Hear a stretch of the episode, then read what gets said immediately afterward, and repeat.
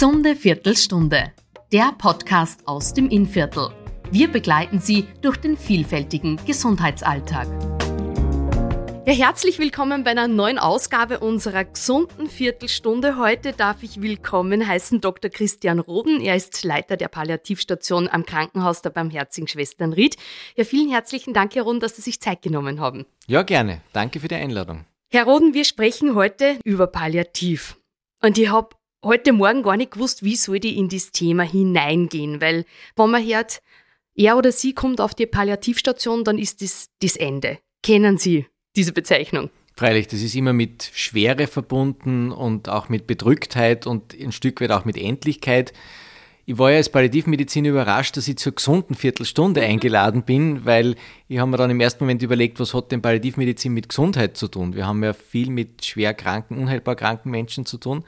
Wenn man sich aber anschaut, wie Gesundheit eigentlich definiert ist, dass das ja nicht nur die körperliche Gesundheit ist, sondern auch das psychische und soziale Wohlbefinden, ist, dann macht es durchaus Sinn, dass der Palliativmediziner auch in der gesunden Viertelstunde zu Wort kommt, weil solange wir leben, da können wir noch so schwer krank sein, gibt es ja immer einen Funken Gesundheit in uns und das ist ja auch unsere Aufgabe, irgendwie diesen Funken Gesundheit hervorzuholen und äh, Menschen auch zu bestärken, das äh, entsprechend leben zu können. Weil Sie das jetzt schon gesagt haben, diesen Funken Gesundheit hervorholen. Wie schaut denn die Arbeit auf der Palliativstation aus? Im Prinzip sind wir eine Krankenhausabteilung wie jede andere. Das heißt, wir sind auch ein Team aus Ärzten, Pflegekräften, Therapeuten, Sozialarbeit, Seelsorge. Ähm, das Besondere bei uns ist, dass wir halt ausschließlich Menschen betreuen, die unheilbar krank sind, die mhm. natürlich eine begrenzte Lebenszeit vor sich haben, die komplexe Symptomatik aufgrund ihrer Erkrankung haben. Und wir bemühen uns mit den Möglichkeiten, die uns zur Verfügung stehen, multiprofessionell die Leute zu befähigen, quasi auch mit dieser Symptomatik umzugehen. Wir bemühen uns, die Symptomatik leichter zu machen äh, und diese Lebensphase auch, aus dieser Lebensphase auch was rausholen zu können. Es werden ja gern Palliativstation und Hospiz vermischt. Können Sie uns da bitte den Unterschied noch mehr erklären? Ja, das sind zwei große Unterschiede, die verständlicherweise äh, auch historisch gewachsen immer wieder vermischt werden.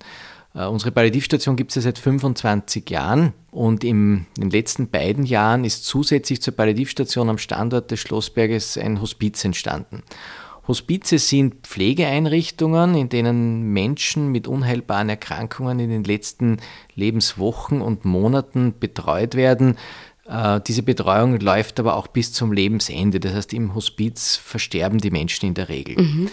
Palliativstation hingegen ist eine hochspezialisierte medizinische Krankenhausabteilung, äh, die das Ziel hat, Symptomatiken besser zu machen, das Leiden von Patienten zu lindern ähm, diese Patienten aber auch wieder nach Hause oder in ihr Umfeld, äh, sei es jetzt Pflegeheim, häusliches Umfeld, äh, wieder zu entlassen. Also das ist möglich. Das ist möglich, das gelingt auch in, wenn man so sich die letzten zehn Jahre anschaut, eigentlich konstant in circa 40 Prozent der Fälle mhm. gelingt es auch gut, dass Menschen, die zu uns kommen, mit unserer Hilfe äh, gestärkt werden, eine, eine bessere Symptomkontrolle haben, dann auch wieder in ihrem Umfeld betreut werden können.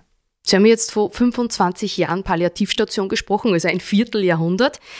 Sie sind ja nicht von Anfang an dabei, das geht sich rein Stimmt, altersmäßig ja. auch nicht aus. Aber äh, trotz alledem hat sich in diesen 25 Jahren was verändert? Ja, da hat sich viel verändert. Am Anfang war, wir waren ja damals Pioniere, vor 25 Jahren war die Palliativstation in Ried die erste in Oberösterreich, äh, auch eine der ersten außerhalb Wiens. Äh, damals war dieses Feld in der Medizin noch ganz neu, es hat wenig Erfahrung gegeben. Über diese 25 Jahre ist Palliativmedizin eigentlich eine durchaus, äh, ein durchaus etabliertes Sonderfach geworden, ist also auf gleicher Augenhöhe mit den anderen Fächern der Medizin. Und parallel dazu hat sich auch die Komplexität äh, der Erkrankungen verändert. Also am Anfang ähm, war man noch mit relativ äh, einfachen Symptomen konfrontiert, die auch gut linderbar waren. Mittlerweile ist es so, dass der Fortschritt der Medizin dazu geführt hat, dass auch technisch und, und medikamentös immer mehr möglich wird, aber damit sich bringt es aber auch, dass die Komplexität immer mehr wird und wir immer mehr gefordert sind, äh, Menschen auch in dieser, durch dieses komplexe Medizinsystem durchzulotsen. Mhm. Wir versuchen mit ihnen gemeinsam zu überlegen, äh, wie viel sind sie denn bereit, auch an Nebenwirkungen und an Beschwernissen von Therapien in Kauf zu nehmen, um trotzdem noch ihr Leben gut leben zu können. Ähm, das ist halt ein Ringen tagtäglich für den einzelnen Menschen zu schauen, was aus dem Medizinsystem tut ihm denn wirklich gut. Hat sich rein gesellschaftlich auch was verändert? Insofern, früher hat man dem Arzt oder der Ärztin einfach vertraut und mittlerweile gibt es ja den sogenannten Dr. Google, dass sie die mhm. Leute einfach auch im Internet informieren und dass man dann sagt, hey, dies und dies wäre aber auch möglich. Mhm.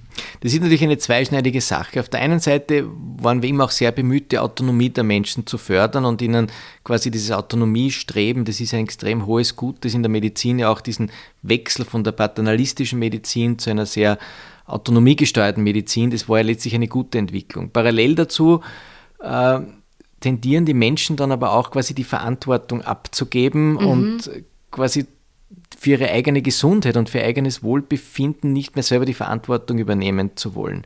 Und in diesem Spannungsfeld bewegen wir uns halt immer.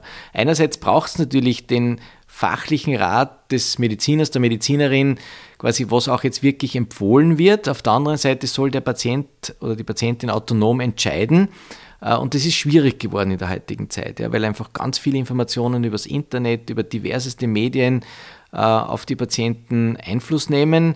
Die Angehörigen spielen eine große Rolle. Es wird dann auch sehr viel gefordert für den individuellen Menschen. Mhm. Und unsere Aufgabe ist es halt herauszufinden, was denn dem Individuum jetzt wirklich noch aus diesem ganzen Sammelsurium an Möglichkeiten in Frage kommt. Und das ist oft sehr herausfordernd. Trotz all der Hilfe setzt man sich natürlich damit auseinander, dass irgendwann einmal zu Ende geht. Wer hat denn da eigentlich mehr Problem unter Anführungszeichen damit, die Erkrankten oder die Angehörigen?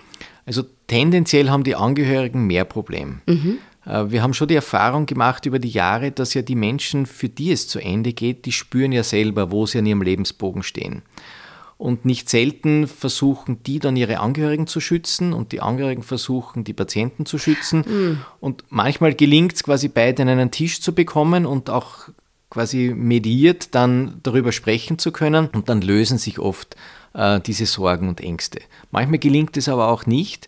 Ähm, es gibt aber auch Menschen oder Patienten, die mit der eigenen Endlichkeit das Problem haben und das auch nicht wahrhaben wollen oder sich dieser Tatsache nicht stellen wollen.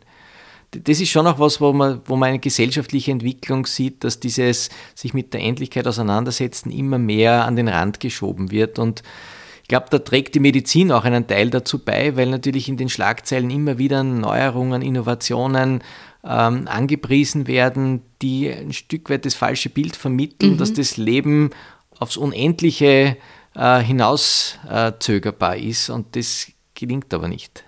Also bedeutet das, die Erkrankten wollen sie jetzt nicht verabschieden vom Leben oder gibt es auch sozusagen Angst vor dem Tod? Es ist sicher beides. Mhm. Es gibt sicher Menschen, die sich aufgrund ihrer Lebenserfahrung oder vielleicht auch Situationen erlebt haben, wo das Sterben ein nicht angenehmes oder ein, ein, auch nicht angenehm anzusehender Prozess war, die sich vor dem eigenen Tod fürchten.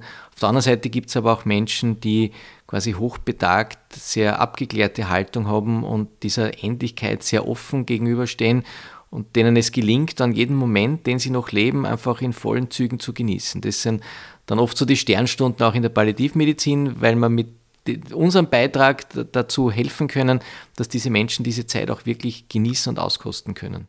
Aber seht ihr jetzt richtig, Sie sind als, nicht nur als Mediziner tätig, sondern auch als Mediator.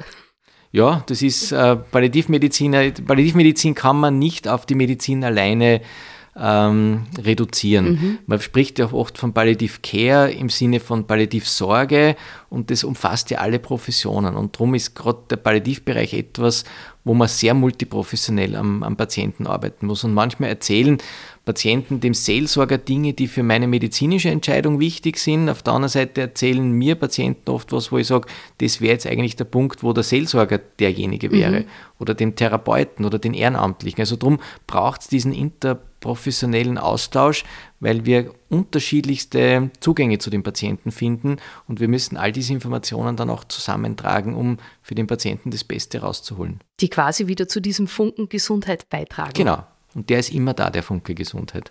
Ich möchte jetzt nur kurz die Angehörigen ansprechen. Sie haben äh, vorhin erwähnt, die Verantwortung abgeben. Also, wenn da jetzt in etwa 40 Prozent der Patientinnen und Patienten wieder rauskommen. Wie schaut es da dann mit der Verantwortung aus? Ja, unterschiedlich, aber tendenziell immer schwieriger werdend. Mhm. Also unser, unsere Gesellschaft und unser soziales System entwickelt sich ja dahingehend, dass man gerade so in der letzten Lebensphase immer sucht nach, nach Versorgungseinrichtungen, wo Menschen auch betreut werden können. Die Ressourcen werden aber immer knapper. Ähm, und wir erleben halt oft, dass es dann schwierig wird, Menschen von der Palliativstation, wenn die Symptomatik gut gelindert ist, ins häusliche Umfeld zu entlassen, weil es räumlich nicht geht, weil es personell nicht geht, weil manchmal auch 24-Stunden-Betreuungen nicht möglich sind, wo dann letztlich das Pflegeheim mhm. äh, die einzige Option ist, aber Pflegeheime ähm, sind oft, also es gibt oft lange Wartezeiten, es ist oft schwierig, Plätze in Pflegeheimen zu bekommen. Und da spießt es sich dann, weil wir haben letztlich zehn Betten zur Verfügung, wir haben auf mhm. der anderen Seite wiederum Menschen, die darauf warten, dass ihre Symptomatik gelindert wird. Und da sind wir halt im, im täglichen, im täglichen Ringen um, um gute Versorgungsmöglichkeiten. Und das ist halt manchmal für die Angehörigen auch unangenehm, äh, weil wir schon am ersten Tag der Aufnahme über die Entlassung sprechen und das stößt manchmal die Angehörigen auch vor den Kopf, aber nur so funktioniert unser System, dass wir die Menschen, die unsere Betreuung dann nicht mehr brauchen, auch äh, entlassen können und woanders weiter betreut haben. Wir sprechen über Palliativ und über den Funken Gesundheit und Sie haben aber auch schon viele Funken an schönen Momenten erlebt. Gibt es da so nette Geschichten, wo Sie sagen, da haben wir die Patientinnen und Patienten ein Stück weg äh, begleiten können? Es gibt immer wieder, also das, es gibt immer wieder nette Geschichten, die letztlich die Sache auch braucht, um auch wieder Motivation zu haben. Ähm, wenn es uns gelingt, mit, mit unseren Maßnahmen Menschen zu befähigen, dass sie die Zeit wieder nutzen können und sei es für einen Ausflug, für einen Moment im Garten, für jemanden zu treffen, der ihnen wichtig ist, dann sind es die Momente, wo wir sagen, da haben wir gute Arbeit geleistet und haben Menschen befähigt, aus dieser begrenzten Lebenszeit auch was zu machen und was rauszuholen.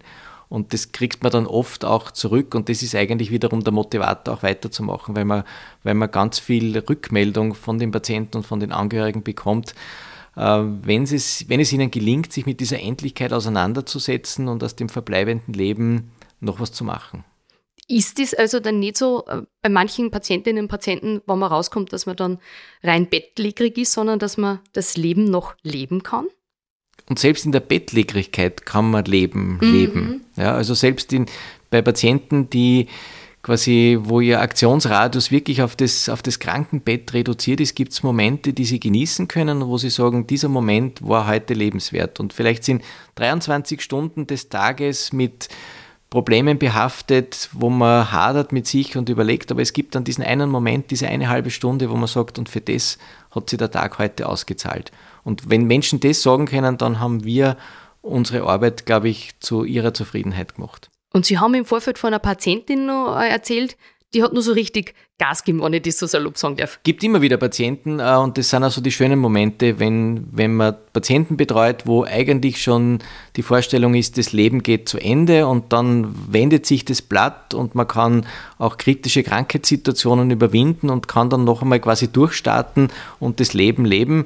Und das sind die Krankengeschichten, von denen man zehrt ähm, und die quasi das auch äh, der Motivator sind, da weiterzutun sitzen wir beide mit einem Grinser da, also trotzdem ein schönes Thema. Absolut. Abschließend, Herr Dr. Roden, wir machen ja zum Schluss, also ich frage ja zum Schluss meine Gäste immer noch einen Tipp. Welchen Tipp würden Sie jetzt unseren Zuhörerinnen und Zuhörern mit auf den Weg geben, wenn es um Thema Palliativ geht? Es ist natürlich schwierig, als Palliativmedizin einen Gesundheitstipp zu geben, aber in Anlehnung an die Idee, dass Gesundheit ja bis zum Lebensende da ist, ist es schon der Tipp, sich mit der Endlichkeit des Lebens auseinanderzusetzen und sich quasi auch dieser Konfrontation zu stellen. Letztlich gibt es keinen Menschen, der unendlich lebt, trotz allem medizinischen Fortschritt, und sich damit auseinanderzusetzen, was bin ich denn bereit an, an Nebenwirkungen, an Beschwernissen auf mich zu nehmen, was ist mir im Leben wirklich wichtig, was bedeutet für mich Lebensqualität das kann nur der Einzelne entscheiden, das können nicht die Angehörigen für mich entscheiden, das kann nicht der Arzt oder die Ärztin für mich entscheiden, das kann nur ich für mich selber entscheiden. Was bedeutet mir Lebensqualität, sich mit diesen Fragen auseinanderzusetzen, weil dann kann ich aus dem System das Maximum für mich herausholen. Dann sage ich vielen herzlichen Dank, Herr Dr. Roden, dass Sie uns das Thema Palliativ jetzt näher gebracht haben, dass Sie da vielleicht manchen die Scheu auch vor dieser Thematik genommen haben und wünsche Ihnen alles Gute. Dankeschön. Danke auch.